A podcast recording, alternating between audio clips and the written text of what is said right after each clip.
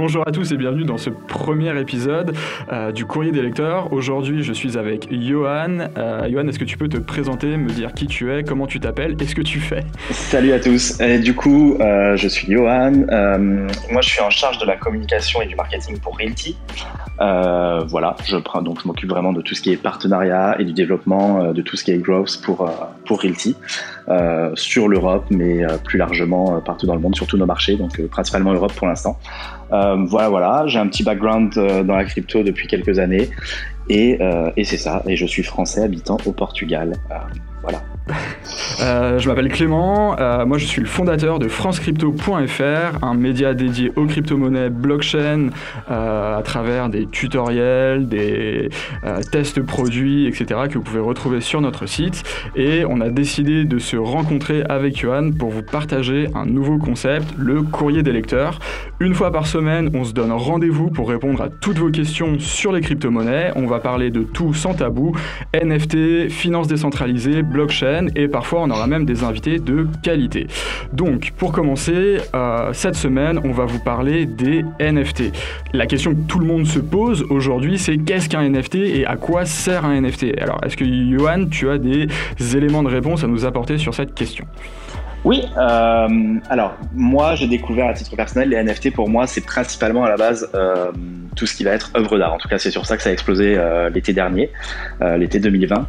Maintenant si on reprend l'historique des NFT, ça a commencé avec tout ce qui était CryptoKitties, donc des petits collectibles. je ne sais pas si on peut comparer ça à des Pokémon, mais en tout cas complètement uniques sur lesquels on, peut les, on pouvait les customiser. les accoupler pour recréer des nouveaux CryptoKitties, etc.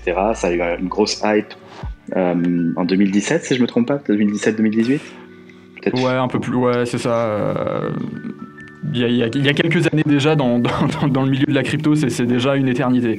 Oui, c'est ça. Euh, et voilà, et puis après, il y a eu d'autres d'autres choses. En fait, ce qu'il faudrait, c'est surtout définir un NFT. La grosse hype s'est fait vraiment autour de Rarible et des, des, des œuvres d'art. Mais dans les NFT, on va avoir aussi euh, des noms de domaine euh, via Unstoppable Domains. On va avoir euh, du terrain via, en tout cas des bouts de terrain, des parcelles de terrain via des Centraland. donc les CryptoKitties, Sandbox. Sandbox, c'est vrai. Oui. Il y en a un troisième aussi, Vestel, Vestel, Vespel, je sais plus, j'ai un petit doute, mais il y en a un troisième qui existe aussi avec le même principe. Axie, alors Axie, Infinity devrait faire, enfin en tout cas font exactement, euh, font également la vente de, de terrain euh, sur euh, donc sur leur plateforme. Pour l'instant, c'est pas encore ouvert à tout le monde, mais effectivement, c'est quelque chose qui, qui, existe également. Je pense que oui, c'est principalement ça. Après, c'est quand même principalement de l'art, et c'est surtout via ce médium-là que les NFT se sont fait connaître du grand public. Exactement. Euh, alors c'est quelque chose aussi qui marche du coup pas mal dans le gaming, parce que euh, en plus de l'art, c'est quelque chose qui va être utilisé par exemple pour euh, acheter des, je sais pas, une arme, un skin, etc., qui est véritablement unique et qui pourrait être revendu par la suite sur une marketplace. Et donc véritablement donner du pouvoir euh, aux, joueurs euh, sur euh, ce qu'ils vont looter, farmer, etc. et pour pouvoir le revendre derrière. Donc quelque part, les joueurs sont complètement autonomes et surtout en pleine possession de, bah, de leur équipement et, de leur jeu. C'est, je pense, aussi une, dynamique derrière qui peut être intéressante pour les, pour les NFT. Euh, Complètement. Après, à ma connaissance, c'est pas encore mis en place. Il y a Ultra qui travaille beaucoup sur ça, iOS. Exactement. Mais euh, il me semblait pas qu'il y ait encore de réel applicatif à date. Il y en a pas. Alors effectivement, à date, il y en a pas encore, mais c'est quelque chose qui voilà, qui est en train d'être travaillé. Euh, si je dis pas de bêtises, normalement, euh, Gods Unchained euh, permet donc du coup d'acheter des, des, cartes, donc des NFT, qui ont une véritable valeur. Non, non, mais sur Gods Unchained, c'est très vrai. On peut acheter des cartes. Donc Gods Unchained pour pour les gens qui nous écoutent et qui ne connaissent pas, c'est un genre de Hearthstone ou euh, Magic donc vraiment jeu de cartes euh, sur la blockchain complètement décentralisé et sur lequel en effet euh, toutes les cartes sont réellement en la possession du joueur. C'est-à-dire que si demain, pour faire un parallèle, si demain Hearthstone Starrate, là tout l'argent que vous avez mis dans Hearthstone, toutes les cartes que vous avez gagnées, potentiellement vous les perdez. là l'intérêt de Guns Unchained, c'est que vous gardez tout et que à l'heure actuelle il y a une très grosse communauté. Moi je parlais juste de l'applicatif vraiment arme spécifique type un World of Warcraft. J'achète une arme, chose comme ça. Ça dans l'idée, il y a des développeurs qui travaillent dessus, mais c'est pas encore à date mis en place. mais en tout cas très très impatient de voir ce que ça a donné, que ce soit avec Ultra ou, ou d'autres ou d'autres services en tout cas. Euh, alors il y a une question récurrente euh, pour les, je pense pour les débutants dans la crypto-monnaie, véritablement pour effectivement les nouveaux entrants qui euh, ont énormément entendu parler de NFT au, travers d'influenceurs ou même sur des, médias très grand public qui, ont abordé la question. mais est-ce qu'aujourd'hui on peut acheter des NFT avec des euros? Est-ce que je sais pas, je vais sur Rarible, OpenSea ou une marketplace dédiée aux NFT, je peux acheter des NFT avec des euros La réponse, elle est non. À ma connaissance, malheureusement, c'est pas possible. malheureusement ou heureusement, je sais pas. Euh, moi, je suis assez décentralisé, donc j'ai euh, euh, j'ai un avis qui est, qui est sûrement différent de la plupart de nos auditeurs. Mais sur le papier, moi, je, je donc c'est non et et je sais même pas si ça arrivera. Je pense que certaines plateformes, Rarible par exemple ou OpenSea, sont tellement décentralisées que c'est pas dans leur intérêt de ramener ce type de de, moyens de paiement dessus. Maintenant, après, on peut très facilement faire de l'on-ramp. Euh, surtout sur Ethereum, c'est très facile. En, littéralement trois clics, euh, on a des Ethers et on a de quoi acheter des NFT. Donc c'est euh, l'onboarding reste facile, mais en tout cas directement d'une carte de crédit, non, à date, c'est pas possible aujourd'hui. Exactement. Euh, alors, question aussi assez récurrente, euh, les frais de gaz. Euh, comment, pourquoi, quel, est le problème derrière ces frais de gaz Pourquoi est-ce que ça coûte plus cher en frais de gaz de créer un NFT que d'acheter un NFT Peut-être qu'on va revenir sur bah, quels sont les frais, pourquoi, comment les frais de gaz, exactement, et surtout, euh, bah, est-ce que euh, euh, est-ce qu'il y a différentes manières de passer outre ou pas, voilà. En gros, sur les frais de gaz, moi je suis pas un, ultra spécialiste. voilà, je pense qu'il y a des personnes plus spécialistes que moi, mais pour expliquer quand même pourquoi la création ça coûte plus cher, parce qu'en fait au moment de la création, les frais de gaz ça compte pour le nombre d'interactions ou de euh, de, oui, d'interaction, d'action qu'on fait en fait sur la blockchain. Donc quand on crée un NFT, on doit l'enregistrer donc au moment de la création, puis après on doit le diffuser sur, euh, donc si on le crée via Rarible par exemple, tout ça en fait fait que les frais de gaz sont plus élevés. Quand on achète, il n'y a qu'une seule interaction, c'est une interaction d'achat. Euh, je sais pas si après tu peux peut-être développer sur le sujet si tu as plus d'infos, mais en gros c'est principalement lié à ça. C'est ça. Euh, mais c'est complètement ça. Après, il faut savoir que euh, la majorité, euh, la, très grande majorité de, des NFT qui sont créés sont sur la blockchain Ethereum. Et encore une fois, c'est une blockchain qui est sursollicitée pour différentes applications. la finance décentralisée y est pour beaucoup. Et quelque part, cette blockchain étant sursollicitée, les mineurs qui valident les transactions puisqu'on est encore sur un système de euh, proof of work, donc de preuve de travail. Euh, ce sont eux qui valident les transactions et donc du coup les, frais sont corrélés à, euh, au travail des mineurs. Donc c'est-à-dire que Uh, plus il va y avoir de personnes qui vont vouloir euh, utiliser la blockchain, plus ça va coûter cher. C'est-à-dire qu'à certains moments de la journée, euh, la, blockchain sera un peu moins sollicitée et vous pourrez potentiellement faire effectuer des transactions à moindre coût. Mais dans tous les cas, vous ne pourrez pas y couper. C'est également pour ça mmh. qu'il y a d'autres blockchains euh, concurrentes et on va un peu l'aborder la question d'après. Mais effectivement, vous avez d'autres blockchains qui permettent de créer ou d'acheter des NFT moindre coût.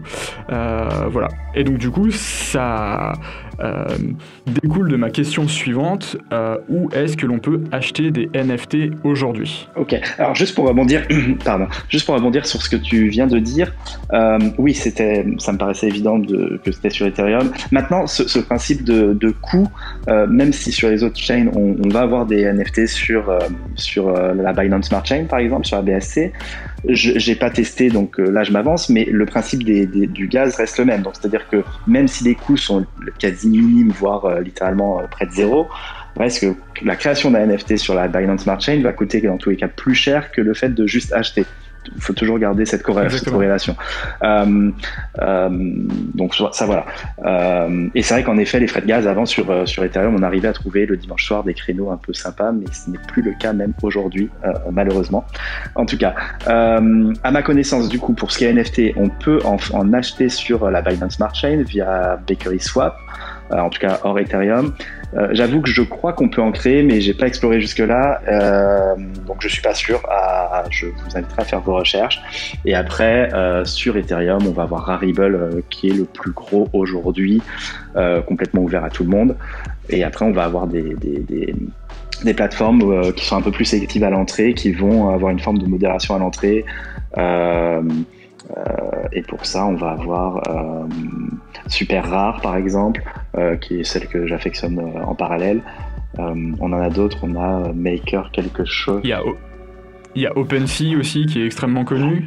Euh, on peut acheter un peu tout et n'importe quoi. Mais OpenSea, la différence, c'est que plus c'est plus un shop euh, type un eBay du NFT sur lequel tout est centralisé. Exactement. Voilà, c'est pas. Je crois pas que sur, NFT, sur OpenSea on puisse créer son propre NFT au départ.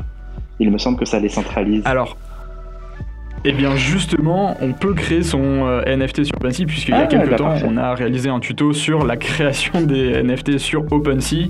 Euh, donc effectivement, on peut créer de toutes pièces un NFT sur ah, bah, OpenSea et le vendre directement. Voilà. il n'y a pas de souci.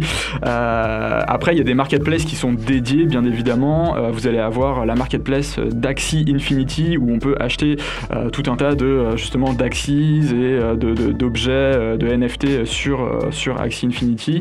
Euh, CryptoKitties a sa propre euh, marketplace, mais vous pouvez également euh, les revendre justement derrière sur OpenSea, etc. Donc voilà, il y, a différentes plateformes. après, d'autres blockchains sont en train de permettre la création de NFT, mais je suis pas sûr aujourd'hui qu'il y ait véritablement de, de marketplace dédié ou en tout cas facilement accessible à tout le monde. mais par exemple, Tezos est en train ou permet de le faire. Euh, et euh, très prochainement, euh, Elron, Avax, etc. devraient également rendre ça possible. Oui, complètement. Avax, Avalanche. on a XDAI aussi, hein. il y a quelques projets sur XDAI qui commencent à se développer. Cette, cette sidechain avec Polygon, Polygon aussi, hein. il y a des projets NFT anciennement Matic du coup qui sont en train de, de se créer. Vu qu'à date, ce sont les deux seuls euh, si on parle de sidechain, hein, juste sidechain tout en restant euh, en gros sur un layer 2 euh, Ethereum, c'est les deux seuls aujourd'hui exploitables et utilisables. Donc il y a des projets qui arrivent sur XDAI et sur Polygon autour des NFT. Donc après, je vous inviterai à aller chercher de votre côté. Pour l'instant, il n'y a pas grand chose, mais il y a quelques, quelques projets qui commencent ou qui tendent à se développer ou qui veulent intégrer les NFT, type sur Uniswap pour ce qui est XDAI. et après, si on parle des CryptoKitties, la grosse hype derrière les personnes qui euh, sont euh, maintenant derrière CryptoKitties, il y a euh, NBA Top Shop, Top Shot, qui là fait une grosse hype aussi au niveau NFT. voilà pour les de basket. Et en France, l'équivalent donc pour l'équivalent sportif, ça va être Sorare euh, qui est un peu la, pépite française du moment euh, avec euh, leur, leur carte de foot, l'équivalent des cartes Panini un peu sur la blockchain. donc voilà, eux ont leur marketplace, mais bien évidemment, si vous avez des cartes de, joueurs Sorare, vous pourrez les vendre sur d'autres sur d'autres plateformes. Encore une fois, OpenSea, etc. C'est des choses qui sont parfaitement possible. Euh, et même récemment, il y a eu des ventes assez incroyables à plusieurs, euh, euh, alors en fonction de comment vous calculez, plusieurs dizaines de milliers d'euros ou en tout cas plusieurs dizaines, voire enfin plusieurs dizaines d'éthers sur voilà directement sur sur la marketplace. Euh, et enfin, une question qui revient euh, assez souvent, euh, qui est plutôt d'ordre juridico-légal. Alors, il faut savoir que nous ne sommes pas des juristes, mais nous connaissons d'une manière générale le droit. mais cette question, c'est est-ce que l'on peut copier ou s'attribuer, comment dire, une œuvre d'art préexistante en la déposant sur la blockchain au travers d'un NFT Alors, euh, évidemment non. en soi, est-ce qu'on peut, le faire, Oui, il n'y a rien qui nous limite, il n'y a pas de problème. après, oui et non. C'est-à-dire que, par exemple, à Ribble, depuis donc l'été dernier, ils ont explosé, ils ont été un peu dépassés. Maintenant, de plus en plus, il y a de la modération. Donc, quand il y a des, des doutes de copycat ou choses comme ça, euh, Rarible fait de la modération et supprime. Donc euh, il y a quand même maintenant, euh, je pense que les plateformes essayent de modérer parce que justement il y a eu beaucoup d'abus, euh, sur, principalement sur Harible, de, de copies, de vols, de, de réappropriation voilà, culturelle. Donc voilà, donc en soi on peut le faire. Maintenant, est-ce que c'est égal? Non, c'est-à-dire que la paternité de l'œuvre, elle est quand même à l'artiste originel. voilà. Après, si on prend la Joconde, qu'on la modifie, qu'on se la réattribue et qu'on refait un art, dessus, bah ça, ça va dépendre des pays. En France, il me semble que ça reste illégal, mais aux États-Unis, ça reste, euh, on va considérer que c'est une réappropriation euh, de l'œuvre euh, de la part de l'artiste qui se réapproprie l'œuvre. Donc ça, c'est après, ça dépend vraiment des, des pays. par exemple, entre les États-Unis et la France, la propriété euh, intellectuelle d'une œuvre d'art, elle est complètement euh, quand même différente. Moi, je le sais au niveau de la photographie, mais après, je sais que la photographie et euh, l'art en général, c'est assez proche, et du coup, les règles sont quand même bien différentes entre ces deux pays. Maintenant, ça reste encore un peu brouillon. Je pense que la vraie question à se poser, c'est est-ce que euh, bah, l'honnêteté qu'il y a derrière. C'est-à-dire que je pense que quand on est un artiste, bah, le, but aussi de la blockchain aujourd'hui pour les artistes, si on, s'arrête à ça, c'est qu'il y a quand même beaucoup d'artistes qui, euh, jusqu'à maintenant, pouvaient galérer euh, financièrement, euh, voilà, la blockchain euh, et via Rarible ou d'autres plateformes ont pu les aider aujourd'hui à créer une communauté et à créer un lifestyle. Je pense qu'à un moment donné, il faut quand même essayer de se dire que la blockchain va dans ce sens de redonner une paternité à ces artistes, mais aussi une, une liberté plus largement peut-être financière ou une indépendance en tout cas. Donc, donc l'idée, c'est aussi de se dire, je pense que si on est dans la blockchain, c'est pour être acteur de ça, c'est pas pour commencer à se entre guillemets, se voler les uns les autres. Évidemment, c'est pas le cas de tout le monde, mais je pense qu'avant même de se poser la question de la loi, il faut peut-être se poser la question de, de se regarder dans un miroir. De l'honnêteté et l'intégrité intellectuelle, exactement.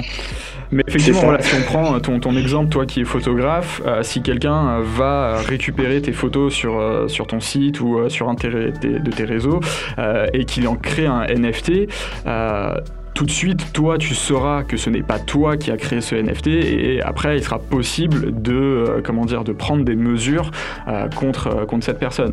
Donc, effectivement, c'est quelque chose qui, dans les faits, est parfaitement faisable. Les copistes existent dans la, j'ai envie de dire, dans la vraie vie, mais sur la blockchain, mhm. ça peut exister, mais comment dire, l'illégalité reste la même au final. voilà. Oui, complètement.